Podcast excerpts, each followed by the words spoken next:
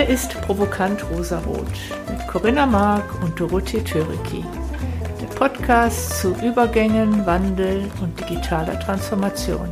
Schön, dass du da bist. Herzlich willkommen zur neuen Episode von Provokant Rosarot. Hallo Corinna. Hallo Doro. Wir haben heute wieder einen Gast zu einem für mich extrem spannenden Thema. Wir wollen heute nämlich über Betriebsräte sprechen äh, im Kontext von Kulturwandel und New Work. Eigentlich könnten wir keinen besseren Gast finden. Unser heutiger Gast hat ganz viele Rollen in ihrem Berufsleben. Zum einen ist sie Rechtsanwältin. Sie ist aber auch Coach und Mediatorin. Sie ist Expertin für agiles Arbeiten und Organisationsentwicklung. Und mit dieser ganz umfassenden Erfahrung hat sie auch Bücher geschrieben. Zum einen über, über moderne Vergütungssysteme, die auch nicht immer monetär gedacht werden müssen. Und zum anderen hat sie ein sehr interessantes Buch geschrieben, Agiles Arbeiten, rechtssicher gestalten, ein sehr wichtiges Thema in dieser Zeit. Einsteigen möchte ich in diese Diskussion mit einem Blogbeitrag, den man auf ihrer Seite nachlesen kann, mit dem Betriebsrat im Bällebad. Bevor ich aber die erste Frage stelle, herzlich willkommen, Britta Redmann. Es ist mir ein Fest, dass du heute Gast in diesem Podcast bist. Ganz lieben Dank, Doro. Und äh, ja, hallo Corinna. Und ähm, schön, dass ich bei euch sein darf und äh, wir zusammen sprechen und ähm, ja, uns hier die nächsten Minuten auch austauschen. Und ich habe mich total auf den Termin heute gefreut. Wir uns auch. Ja, ich äh, falle direkt mit der Tür ins Haus, nämlich dein sehr spannender Blogbeitrag auf deiner Seite verlinken wir in den Show Notes für die Zuhörer mit dem Betriebsrat im Bällebad. Da machst du die steile These, dass der Betriebsrat durchaus eine konstruktive Rolle bei der digitalen Transformation und dem Kulturwandel äh, machen kann. Äh, ich persönlich habe durchaus andere Erfahrungen gemacht, aber äh, Britta, erzähl uns, was, was verleitet dich zu dieser steilen These? Offensichtlich hast du ja gute Erfahrungen gemacht mit dem Betriebsrat. Das stimmt. Also das ist äh, richtig. Ich habe in meinem Arbeitsleben bisher sehr viele und tatsächlich auch ganz unterschiedliche Betriebsräte kennengelernt und äh, kann sagen, dass ähm, so wie ich es auch geschrieben habe, ich durchaus auch den Betriebsrat als absolut wichtigen Stakeholder und Partner in Veränderungsprozessen oder auch in Transformationen erlebt habe. Mm, genauso wie natürlich auch andere, das, äh, das, das sei jetzt hier auch nicht verheimlicht ähm, an der Stelle. Ich habe auch andere Gremien erlebt, äh, die da vorsichtiger waren, die das auch blockiert haben, äh, die es verhindert haben.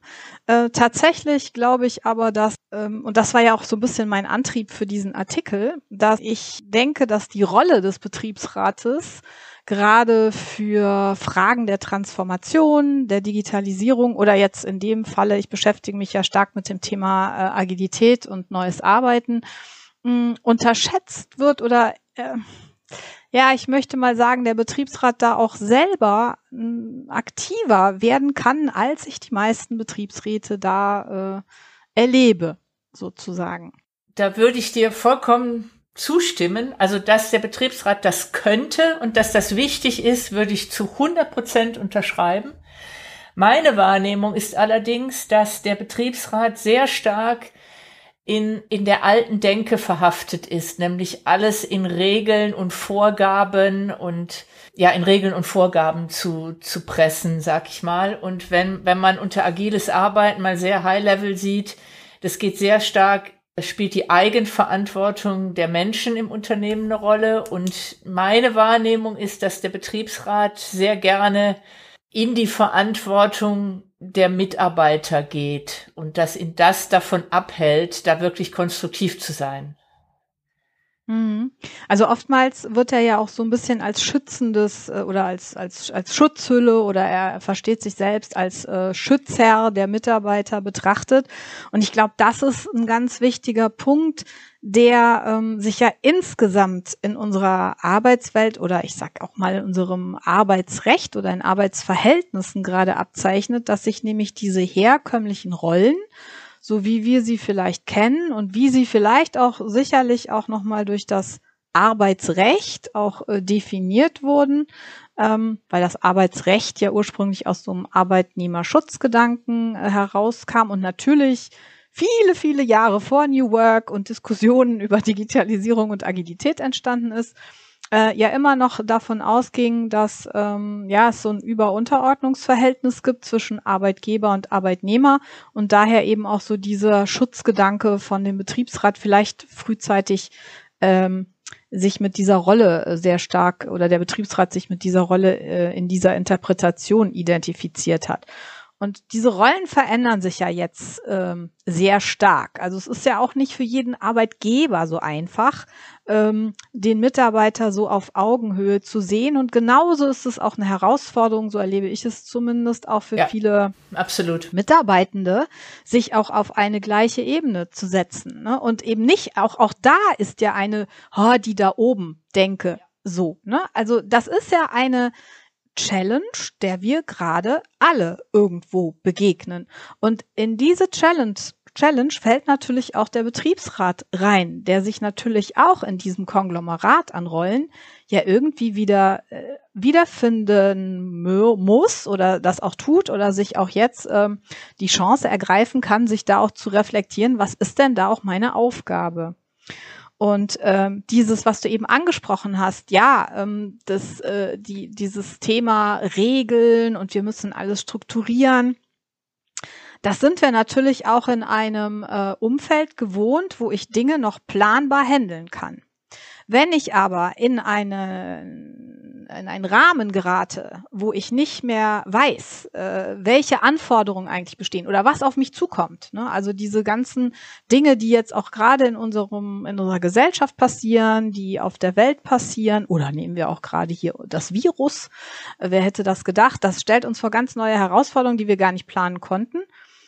Hinzu kommt noch mit dem wirklich sich immer äh, schneller drehenden Wandel und der Entwicklung der Technik sind wir in einem sehr komplexen Umfeld, wo ich mit diesen herkömmlichen Mitteln, nämlich Dinge zu planen, zu strukturieren, Expertenwissen vorzuhalten, nicht mehr weiterkomme, sondern ich brauche andere Methoden, um in dieser Komplexität zu bestehen. Und für sowas eignen sich eben auch neue Formate, neue Arbeitsformate, wie sie zum Beispiel in der Agilität sich wiederfinden. Ähm, und äh, auch solche Arbeitsformate deshalb, glaube ich, auch viel, verstärkt in einem digitalen Umfeld äh, stärker oder sinnvoller sind. Und ich mit dieser Strukturierung und mit der Regel nicht alleine weiterkomme. Könnte man dann sagen, dass der Betriebsrat, du hast vorhin was von Augenhöhe gesagt und da stimme ich dir natürlich vollkommen zu, das ist der große Paradigmenwechsel, was, was die äh, Arbeitswelten der Zukunft angeht. Wenn man jetzt sagt, der Arbeitgeber sieht sich oben und der Arbeitnehmer ist unten und so, so sehen sich auch viele Arbeitnehmer. Und es gibt ja ganz viele Beispiele von Geschäftsführern, die sagen, ich möchte eine neue Arbeitskultur einführen und die Mitarbeiter schauen ihn mit leeren Augen an, weil sie seit 20, 30 Jahren gewohnt sind, quasi auf Anweisung etwas zu tun. Und würdest du dann sagen, dass im Prinzip, wenn man das so wie so eine Schaukel sieht, dass der Betriebsrat eine Rolle spielen könnte, dass der sowohl auf Seiten der Geschäftsführung sagt, wir schaffen ein Verständnis über die Notwendigkeiten der neuen Arbeitswelt, als auch bei den Arbeitnehmern. Da würde er dann ja im Grunde genommen fast seine Schutzrolle aufgeben und als, wie soll ich sagen, als Enabler gelten, dass die Mitarbeiter in der Lage sind, auf Augenhöhe mit der Geschäftsleitung zu interagieren. Das wäre ja wirklich ein fundamental anderes Rollenverständnis, aber nichtsdestotrotz ein mindestens genauso wichtiges. Ich weiß es nicht, ob er seine Schutzrolle aufgeben müsste. Ich glaube, es ist halt so, dass er ja natürlich auch, die, es hat ja auch was mit dieser Einstellung zu, zu tun. Wir sind ja alle in bestimmten Mustern auch verhaftet, so, ne? Also wir sagen ja nicht umsonst hier, ich verlasse meine Komfortzone und ich muss andere Dinge anders betrachten. Und das betrifft einfach alle. Das betrifft die Arbeitgeber, genauso wie die Mitarbeitenden, genauso wie den Betriebsrat. Das heißt jetzt nicht, ähm, dass man völlig losgelöst von bestimmten gesetzlichen Vorschriften, also wir bewegen uns ja noch oder wir sprechen ja auch eben über Arbeitsverhältnisse, wo ich ja äh, gesetzliche Vorgaben auch beachten muss. Und da gibt es zum Beispiel ganz viele Bestimmungen, wo der Betriebsrat im Boot ist und in meiner und auch im Boot bleibt. Also zum Beispiel, wenn ich Arbeitsorte verändere, wenn ich Formen der Zusammenarbeit, äh, Gruppenarbeiten einführe, was bei Agilität zum Beispiel der Fall ist, wenn ich eine bestimmte Technik nutze, dann hat er da ganz klar Mitbestimmungsrechte. Da gibt es kein Wenn oder Aber. Ne? Das ändert auch nicht eine neue Kultur. Und diese Rechte, die hat er ja nicht um sozusagen ihm irgendwie ein gutes Gefühl als Betriebsrat zu verschaffen, sondern die hat er ja, weil er da eben auch eine Schutzfunktion gegenüber Mitarbeitern wahrnimmt. Er ist da, er ist der Vertreter der Mitarbeiterschaft, dass bestimmte Dinge eingehalten werden. Das sehe ich auch so. Also das, das sehe ich so. Was ich, was ich anders denke oder äh, wo ich äh, glaube, dass da Betriebsräte wesentlich ähm, noch mehr äh, Gestaltungsimpact wahrnehmen können, ist, dass zum Beispiel auch das Betriebsverfassungsgesetz sagt, dass sowohl Arbeitgeber als auch Betriebsräte einen Auftrag haben, wenn man so will, die freie Entfaltung der Persönlichkeit der im Betrieb beschäftigten Arbeitnehmer zu schützen und zu fördern und dafür eigentlich Sorge zu tragen, dass sie selbstständig sind und in ihrer Eigeninitiative auch immer stärker gefördert werden. Und eigentlich passiert ja genau das, wenn wir über neue Arbeitsformen sprechen oder über äh, Agilität oder auch über die Anforderungen, die in einer digitalen Welt an uns gestellt werden, dass äh, ja immer das stärker abverlangt wird und wir auch äh, Mitarbeitende stärker lernen müssen, damit umzugehen. Heißt ja auch nicht, dass es sofort passiert. Also das ist ja auch eine Form vielleicht von Trainieren, wie wir auch andere Dinge in unserem Leben trainieren. Und dieser Gestaltungsauftrag, der gilt meines Erachtens oder der ist für beide da. Der ist für den Arbeitgeber da, genauso für den Betriebsrat. Und ich erlebe es halt oft, dass die eine Seite es dann eben immer eher der einen Seite zuschiebt, für die Neuerung zuständig zu sein und die andere Seite, also in dem Fall oft die Betriebsratsseite, sagt, oh, wir müssen das bewahren. Also so die Regel. Ne? Es gibt durchaus auch andere Fälle, die ich auch erlebe. Da ist es genau umgekehrt, aber die sind eher in der, in der Minderheit und cool und richtig. Aus meiner Sicht wäre es, wenn beide Seiten beide Seiten sehen und eher gucken, wie kriegen wir das denn jetzt verbunden? Und ja, und natürlich sind ähm, Betriebsräte auch Menschen, genauso wie hinter Arbeitgebern Menschen stecken.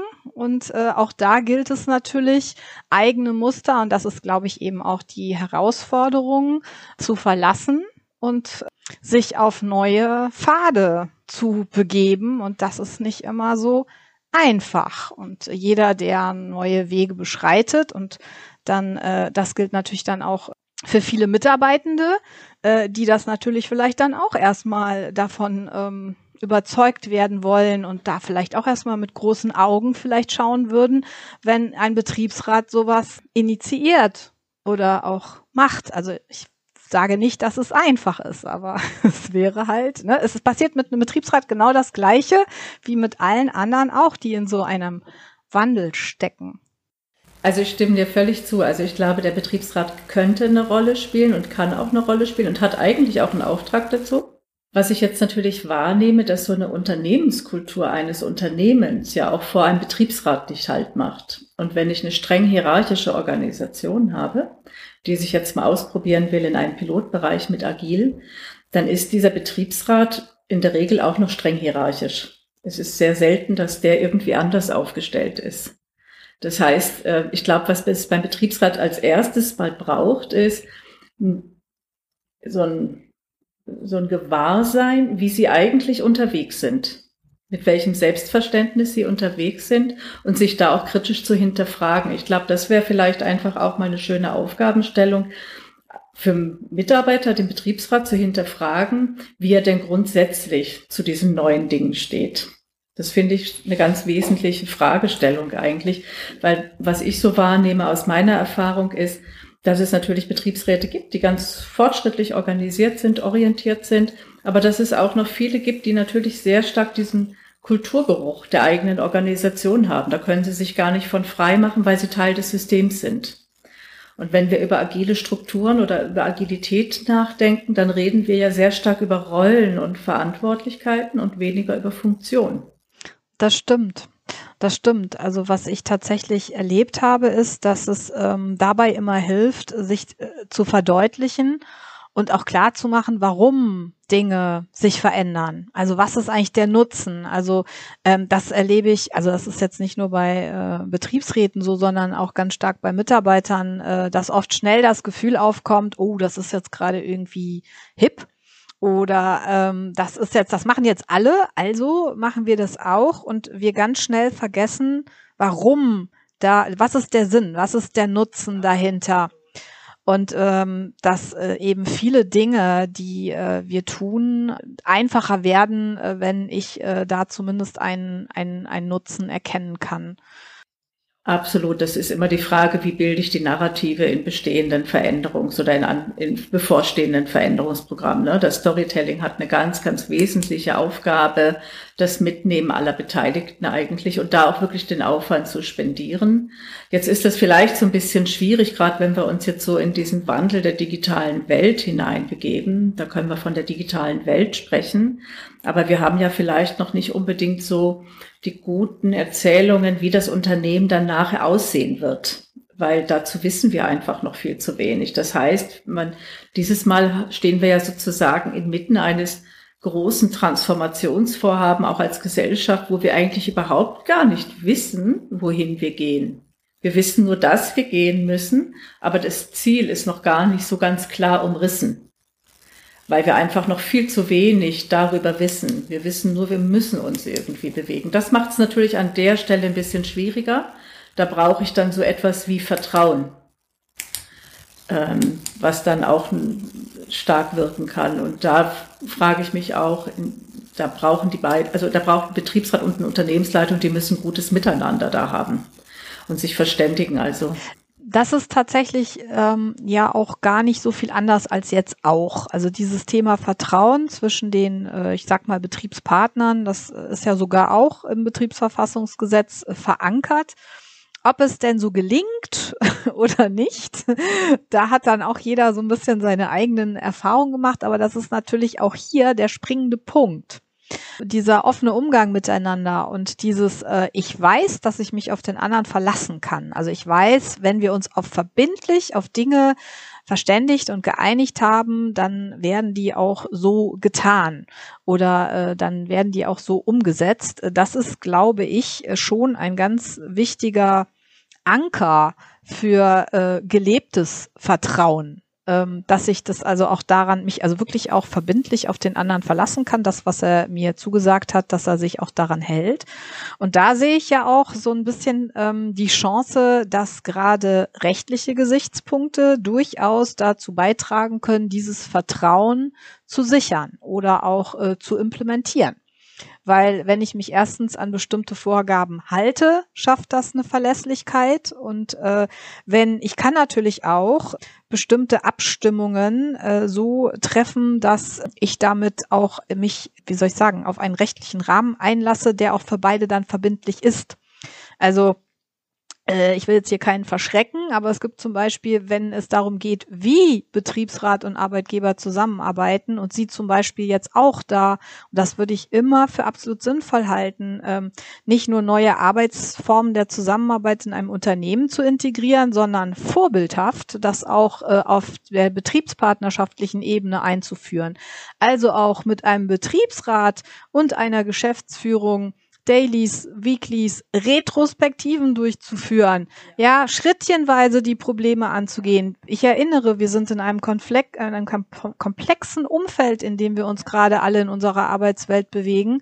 Ähm, ich kann nicht mehr alles en Detail planen und anderthalb Jahre an einer Betriebsvereinbarung sitzen, dann hat sich das alles schon fünfmal überholt. Ich brauche aber auch eine rechtliche Verbindlichkeit.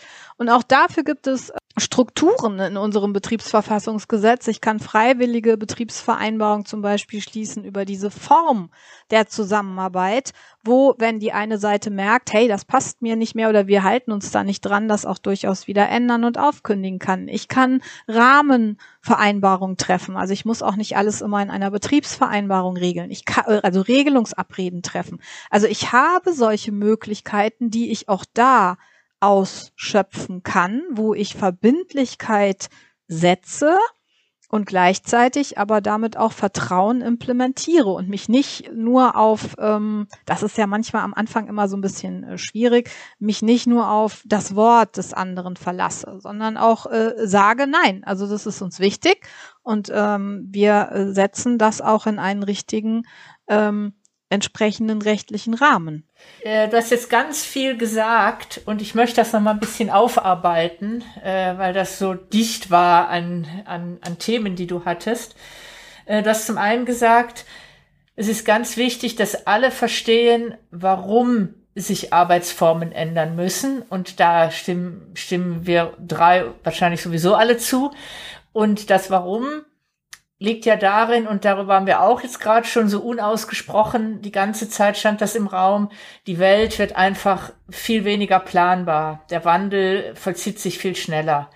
Da sind wir dann schon sehr schnell bei dem, warum muss ich anders arbeiten? Die heutigen, die klassischen, aus der industriellen Zeit geprägten Arbeitsstrukturen, die haben immer noch lang, relativ lange Planungszyklen und die Du hattest vorhin auch schon gesagt, die aktuelle Pandemie, das ist so ein Ereignis, das ist dann da nicht vorgesehen und dann merkt man, dann passt das irgendwie nicht mehr. Wenn was, wenn der Plan, wenn die Realität sich nicht an den Plan hält, dann ist das doof. Und diese Situation, die wird, die werden Unternehmen jetzt immer öfter haben. Und da hast du natürlich recht, wenn man das einmal verstanden hat, und wenn dann Betriebsrat und Geschäftsführung in so einem Piloten mal ich nenne es jetzt mal mit Absicht Pilot, sagen wir, wir machen mal unsere Arbeit, setzen wir äh, auf agile, auf agile Arbeitsweisen. Da gebe ich dir recht. Wenn das dann klappt, dann hat das eine unglaubliche Strahlkraft und eine unglaubliches, ja, eine, eine Kraft, weil dann zwei sehr wichtige Pfeiler einer Organisation das gespürt haben, was das bedeutet. Und da, da habe ich so noch nie drüber nachgedacht. Aber als du das so erzählt hast, finde ich tatsächlich, das klingt für mich sehr nachvollziehbar. Ich habe dann natürlich direkt die Frage, Kennst du ein Unternehmen, die das so gemacht haben? Also wo Geschäftsführung und Betriebsrat agil zusammenarbeiten? Tatsächlich kenne ich zwei Unternehmen, die äh, an mich herangetragen sind und mich gebeten haben, dieses Thema, ähm, einmal war es neue Formen der Zusammenarbeit und das andere war tatsächlich speziell, speziell für Agilität, in einem gemeinsamen Workshop, wo Betriebsrat und Geschäftsleitung zusammengesessen haben und wir gesagt haben, oder der, der, äh, der Inhalt des Workshops war, sich gemeinsam ein Verständnis Verständnis zu erarbeiten, äh, was verstehen wir eigentlich unter diesen Begriffen, ne, weil dieses, äh, wir sind agil oder wir machen jetzt, wir arbeiten jetzt nach New Work, ist ja auch immer sehr fluffig. Was heißt das konkret für uns? Was heißt das auch für unsere rechtliche Beziehung? Also in dem Fall auch, wo sind klare Mitbestimmungsrechte auch betroffen? Wo müssen wir Dinge regeln? Also auch für die Mitarbeiter? Wo verändern sich Sachen? Und dann auch in einem dritten äh, Teil, was heißt das denn dann auch konkret für unsere Zusammenarbeit? Weil ich kann natürlich, ähm, also gerade New Work oder auch Agilität, natürlich beinhalten solche Dinge auch Methoden. Doch damit das wirklich zum Tragen kommt, ist nicht die Methode das Wesentliche, ja, dass ich einen Scrum durchführe oder einen Design Thinking Prozess habe. Das macht es nicht agil sondern die, das Verstehen, das Verständnis, die Einstellung, die ich dahinter habe, das Wissen darum, dass wir es gar nicht mehr über eine Anweisung hinbekommen, auf zukünftige Anforderungen, auf Kundenwünsche, auf sich verändernde Märkte zu reagieren, sondern dass ich eine vernetzte Arbeit benötige, dass ich jeden Einzelnen dafür benötige. Das ist eine andere Haltung.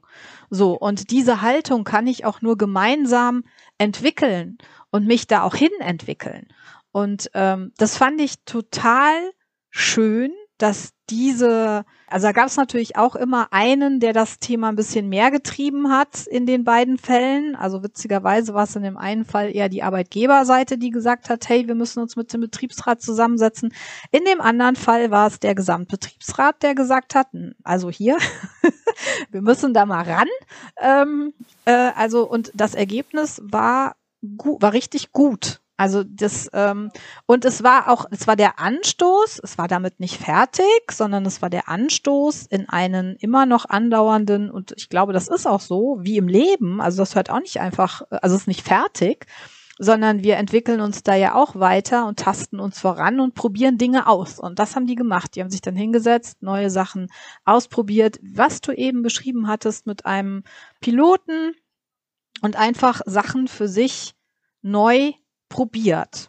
Das, was du gerade gesagt hast, diese, diese Haltung, die agilen Arbeitsweisen anzuwenden, ist wirklich sehr einfach. Das Problem ist die innere Haltung. Und das ist ja was, wenn ich das einmal gespürt habe. Das ist so ein bisschen, äh, ich weiß nicht, was es heißt, verliebt zu sein, wenn ich selber noch nie verliebt war. Das kann mir keiner in Worten beschreiben. Ich muss es mal erlebt haben. Und genau so ist das auch mit dem agilen Arbeiten, weil es letztendlich unser Innerstes betrifft. Corinna, bitte.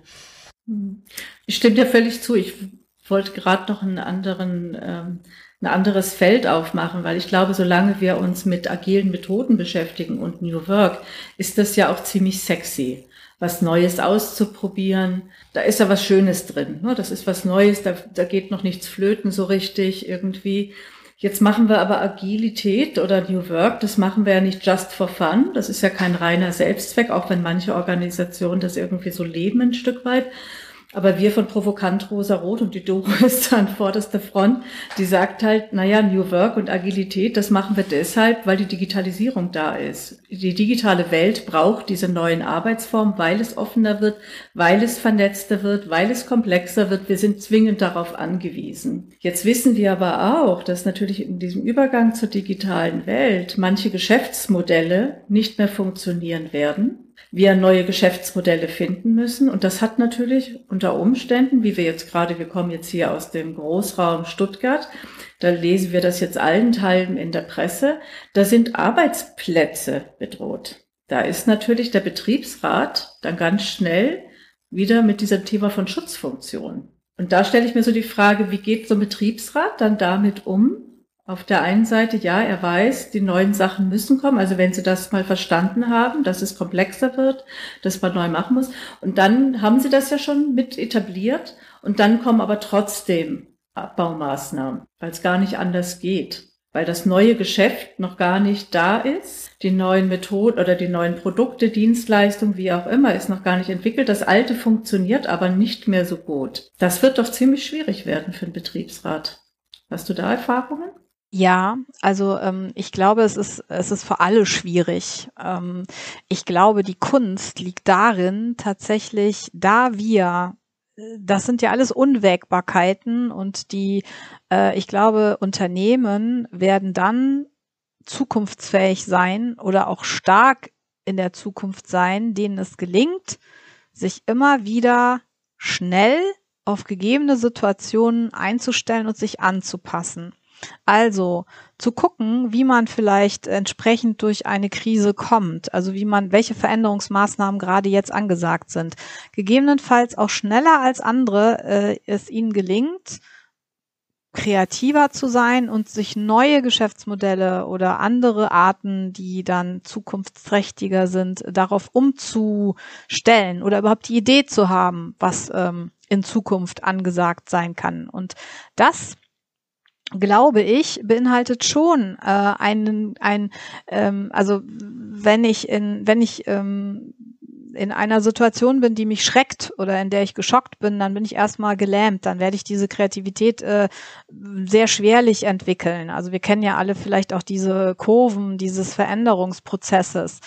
Wenn ich aber jemand bin und ein Unternehmen besteht aus vielen Menschen, äh, der gewöhnt ist, ähm, auch mit einer gewissen eigenen Resilienz leichter oder, also nicht leichter, aber einfach schon diese Veränderungen öfter mal durchlebt hat und der den Umgang mit diesen Veränderungen kennt, dann glaube ich, kommt man schneller in diese Phase der Stabilisation oder kann sich auch gegenseitig nochmal stärker stabil aufwenden. Es ist auch ähm, und, und da, deswegen glaube ich, dass dieses äh, Lernen mit diesen Veränderungen umzugehen eine super Prävention ist.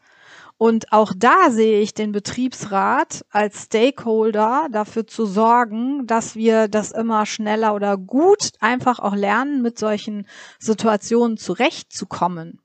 Der ein oder andere braucht in solchen Situationen sicherlich auch eine stärkere Begleitung. Auch dafür ist dann halt zu sorgen? Und äh, zu gucken, wer kann das geben. Ähm, und nichtsdestotrotz aber auch ähm, durchaus äh, Menschen da auch in die Mitverantwortung zu nehmen und sie da gut zu begleiten, dass das gelingt.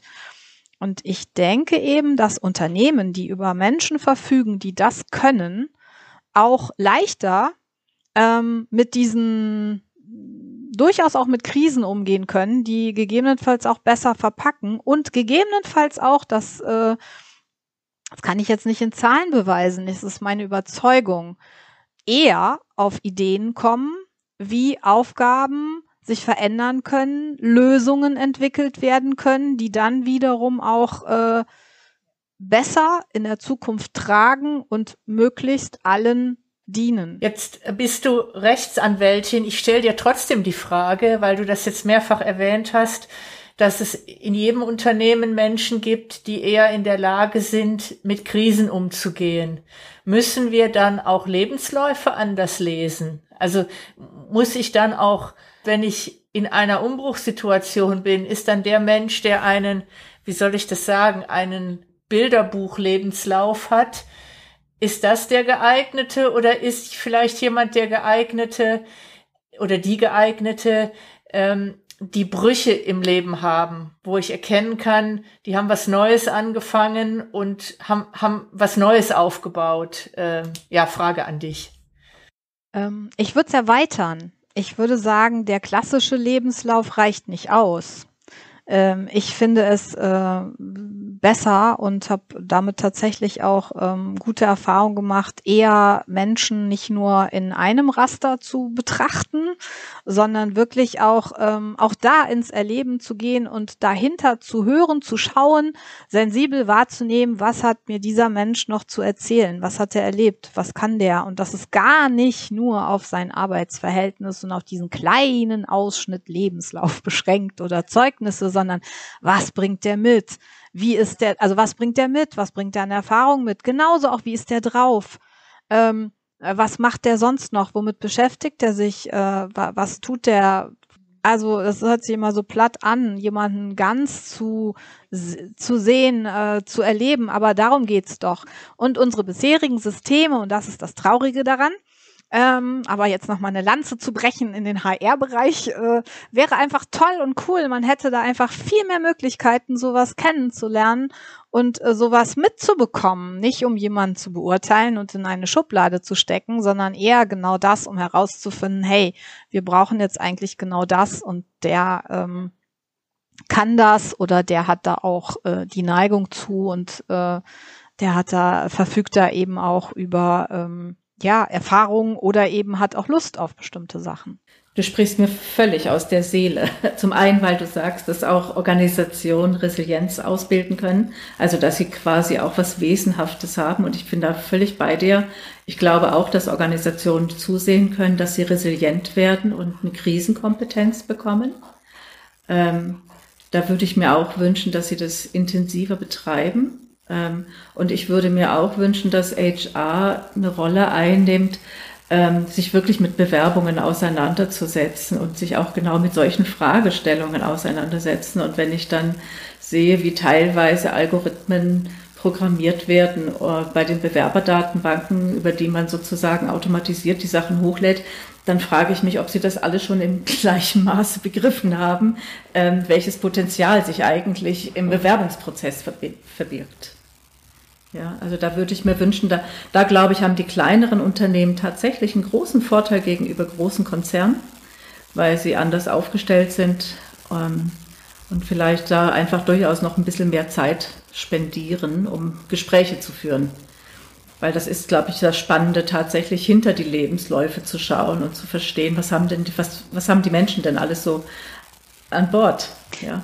Ich glaube sogar, dass es manchmal auch tatsächlich gar nicht reicht. Ähm, also vieles bekommt man auch wirklich ja mit, indem man zusammen Sachen macht, indem man Projekte macht, indem man zusammen was ähm, nicht nur arbeitet. Also manchmal geht man ja auch ein Bier trinken oder sonstige Oder jetzt chattet man virtuell oder also es ist vielfältig. Ich würde es gar nicht auf eins begrenzen. Es ist dieses aufmerksam dem anderen gegenüber sein, ihn wahrzunehmen, sensibel zu sein, was sagt er, was tut er, wofür interessiert er sich, was bekomme ich von ihm mit. Natürlich auch mein Interesse an dem anderen, was möchte ich auch über den wissen? Und wie möchte ich ihn kennenlernen, dahinter zu gucken, dass ähm, so können, also äh, diese klassischen Bewerbungsprozesse reichen dafür nicht aus. Es ist dieses sich kennenlernen, sich erleben. Ich habe noch mal eine Frage an dich als Juristin. Ähm, mhm. Jetzt hast du vorhin schon angedeutet, dass das, wie heißt das, Betriebsverfassungsgesetz, dass das, so wie ich dich verstanden habe, dass das im Grunde schon, so wie es jetzt ist, durchaus äh, einen guten Rahmen gibt, dass auch agile Arbeitsweisen in einem Unternehmen umgesetzt werden können. Wo sähst du denn, wenn es das denn überhaupt gibt, wo sähst du denn äh, im Augenblick aus rein juristischer Sicht Hürden zur agilen Transformation oder gibt's die gar nicht? Liegen die Hürden an anderer Stelle und nicht bei der Gesetzgebung?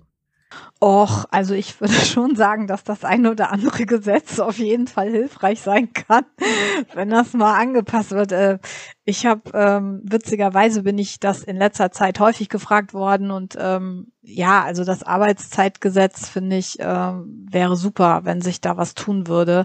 Ich bekomme das, äh, seitdem ich angefangen habe zu arbeiten, äh, soll das ja verändert werden und es hat sich nichts getan, groß. Und das ist ein großer, äh, das ist eine große Blockade, weil das genau diese Flexibilität einschränkt und aus meiner Sicht auch nicht unseren unterschiedlichen Aufgaben gerecht wird. Also ein Wissensarbeiter kann einfach anders arbeiten oder ich als Juristin kann anders arbeiten als vielleicht jemand, der ähm, als Pflegekraft äh, Menschen betreut, unter einer Maschine steht oder äh, was weiß ich, ich äh, Busfahrer bin und dann brauche ich natürlich äh, andere Pausen, Regularien. Äh, aber genau darauf nimmt das jetzige Arbeitszeitgesetz leider überhaupt keine Rücksicht und es wird alles über einen pauschalen Kamm gekehrt und das ist tatsächlich ein Hindernis. Viele andere Gesetze bieten einen Gestaltungsfreiraum und auch tarifliche Rahmenbedingungen bieten Gestaltungsfreiraum oder betriebliche. Wir waren ja beim Betriebsrat, also wenn äh, Betriebsrat und Geschäftsleitung einen Rahmen vereinbaren, der wiederum Sicherheit und auch Planbarkeit gibt in gewissem Maße, und innerhalb dieses Rahmens an aber situativ und individuell agiert werden kann, dann ist das schon hilfreich. Also äh, das heißt, ähm, um nochmal deine Frage abschließend zu beantworten, ja, es gibt die einen oder anderen Gesetze, die, äh, die sollten angepasst werden und auch Dinge und schneller angepasst werden. Also es ist möglich. Wir haben es gesehen in der Corona-Zeit. Das war wirklich richtig cool. Es war agil von unserer Bundesregierung, wie da Gesetze ähm, äh, verabschiedet worden sind. Es geht. Ähm, also da dieses Tempo und iterativ auch an anderer Stelle mal äh, ranzulegen, das wäre toll, wenn sowas passieren würde. Und nichtdestotrotz glaube ich, es wird ja auch oft als Argument gebracht, so, das geht alles nicht. So ist es nicht. Es ist vieles möglich. Ich muss mich damit genauso kreativ beschäftigen wie mit äh, Lösungen für heutige Zeiten. Ähm, äh, es ist aber möglich und äh, da ist ähm, also in meinem Fall Arbeitsrecht äh, nicht der Showstopper, sondern damit kann man trotzdem auch ganz viel an Vertrauen, an Verlässlichkeit erreichen. Ähm, wo du gerade Corona erwähnt hast, äh, ist da was im, im Arbeitsrechtskontext auch geändert worden? Ja, also es ist tatsächlich auch was im Betriebsverfassungsgesetz geändert worden, dass nämlich der Betriebsrat jetzt äh, seine Sitzungen sich virtuell treffen darf. Das war lang diskutiert und ähm, Ist jetzt auch erstmal nur befristet. Ähm, ich äh, denke aber, ich hoffe, dass ich das auch dann auf die Zeit danach hinüber ja nicht nur retten, sondern auch etablieren wird. Und das, das ist so ein kleiner, so ein kleiner Punkt. Ne? Also da Dinge auch einfach anzupassen, die dann auch wirklich unserer digitalen heutigen Zeit entsprechen. Das ist ja ganz spannend. Da ist einfach wahrscheinlich so ein Wording drin. Das ist ja entstanden in einer Zeit, wo man noch gar nicht digital unterwegs war. Da hat man sich gar keine Gedanken gemacht. Das wäre jetzt eigentlich schön, wenn man sozusagen, wenn man schon dran geht, einfach guckt, was haben wir denn eigentlich in einer alten Zeit mal äh, vereinbart, wo wir jetzt aber vielleicht einfach auch jetzt schon gleich mal offener werden können und gewisse Eventualitäten schon mal einbauen können. Ne? Das ist, glaube ich, so wir können uns manche Dinge gar nicht vorstellen und dann wird das festgeschrieben und später stellt es sich als eine Hürde heraus, ja, weil einfach die Sprache als wirkmächtiges Instrument dann doch eine Wirkung hat, ja. Und das hat man einfach relativ leicht äh, fertig mal reingeschrieben, hat sich da gar nicht so viel Gedanken gemacht.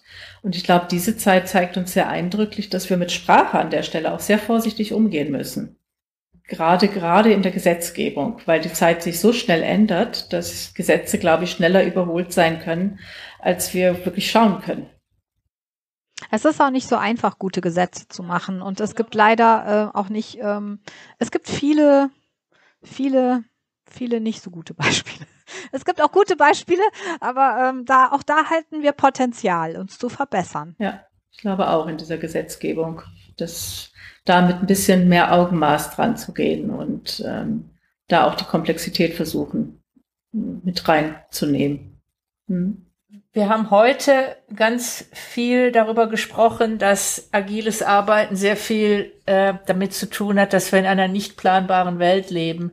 Würdest du rückblickend sagen, wir haben jetzt schon fast das Ende des Jahres 2020, würdest du rückblickend sagen, dass die Pandemie als nicht planbares Ereignis die agilen Arbeitsweisen in den Unternehmen, die du kennengelernt hast, vorangebracht hat. Dass, dass da eine, eine andere Denkweise entstanden ist, weil man äh, gespürt, weil die Menschen gespürt haben, wir müssen anders arbeiten, weil wir sonst mit diesem, mit dieser Nichtplanbarkeit nicht zurechtkommen mit den alten Werkzeugen noch nicht ausreichend. Ich habe tatsächlich das Gefühl, dass so langsam jetzt erst ähm, einiges äh, auch in dieser Denkweise passiert. Ganz am Anfang ist halt dieser dieser Switch ins Homeoffice erfolgt und Homeoffice ist sicherlich schon mal so etwas, um zu erleben. Ich kann auch von woanders aus arbeiten. Wir können auch anders zusammenarbeiten. Wir müssen uns dann auch anders committen, damit das auch klappt. Und auch äh, bestimmte Technik hilft uns da natürlich auch besser und dass das auch gelingt. Nur dieses sich immer wieder auf neue Dinge einstellen, ähm, auch äh, zu gucken, wie Geschäftsmodelle oder Prozesse auch jetzt sich verändern. Ähm, äh, dass eben genau jetzt einige auch nochmal vermehrt spüren, dass doch an der einen oder anderen Stelle ein Abbau nicht vermeidbar ist oder auch geguckt werden muss, wie können wir auch es, wie gelingt es uns, jetzt fängt es eigentlich an, wie gelingt es uns in Unternehmen auch wirklich dafür zu sorgen, dass wir uns schneller auf veränderte Rahmenbedingungen anpassen können und reagieren können das nehme ich jetzt erst eigentlich so richtig wahr. Also so dieser erste Lockdown, um das mal so zu sagen, da war so das Thema Homeoffice im Vordergrund. Dann war so der Sommer so nach dem Motto, na, ist schon alles gut gegangen, mal sehen, wie es sich weiterentwickelt. Und ähm, dann kam das der große Schreck nochmal so im Herbst und jetzt so, ne, einige müssen sich schon so ein bisschen strecken äh, an Unternehmen, also in Unternehmen da jetzt durchzukommen und wir erleben es ja alle selbst. Also fast jede Woche eine neue Regel, äh, je nachdem, wo ich mich befinde, äh, gelten andere Regeln, wie schwer es uns fällt, das zu leben.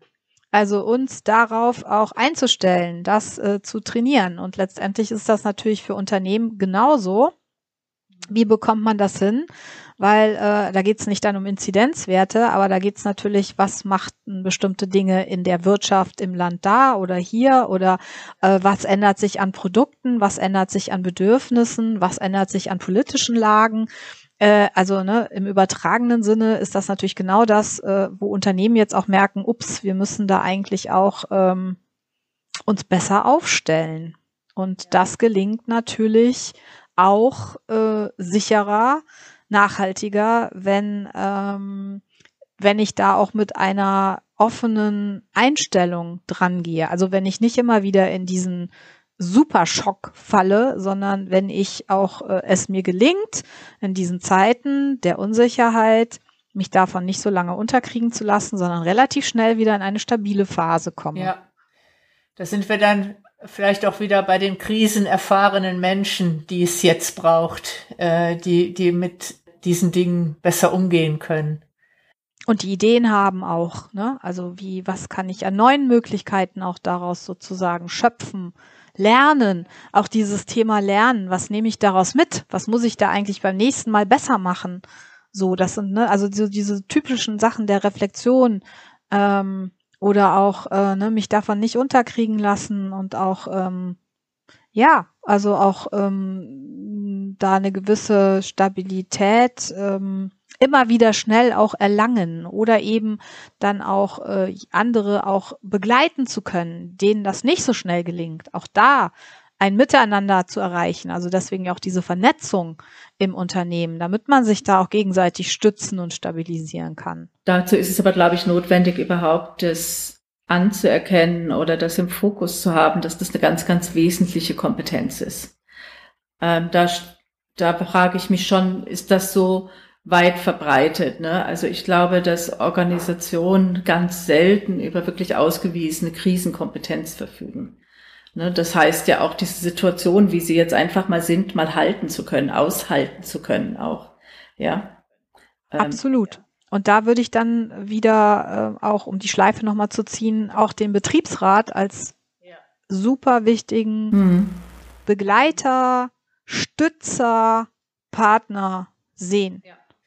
Das war ein schönes Schlusswort, wie ich finde, was auch nochmal mich selber auch nochmal äh, versöhnlicher mit der Rolle des Betriebsrats gestimmt hat. Und ich würde mich auch freuen, vielleicht hören ja äh, da draußen, hört der ein oder andere Betriebsrat dies und es gibt ihm zu denken und also im positiven Sinne einen Denkanstoß für eine neue Rolle des Betriebsrats, die nach wie vor wichtig ist, vielleicht sogar wichtiger denn je. Britta, ich danke dir sehr herzlich für deine Zeit. Ich fand es ein ganz spannendes Gespräch. Ich habe wieder was gelernt. Vielen Dank. Ja, ich danke euch. Es hat, ähm, es war wirklich ein super bereicherndes Gespräch und ich fand, äh, ja, das, das war auch nochmal so in dieser geballten Form, sich über diese Themen auszutauschen. Das, ähm, ja, das war sehr wohltuend. Das war's schon wieder mit Provokant Rosarot. Corinna und Doro sagen Tschüss. Bis zum nächsten Mal.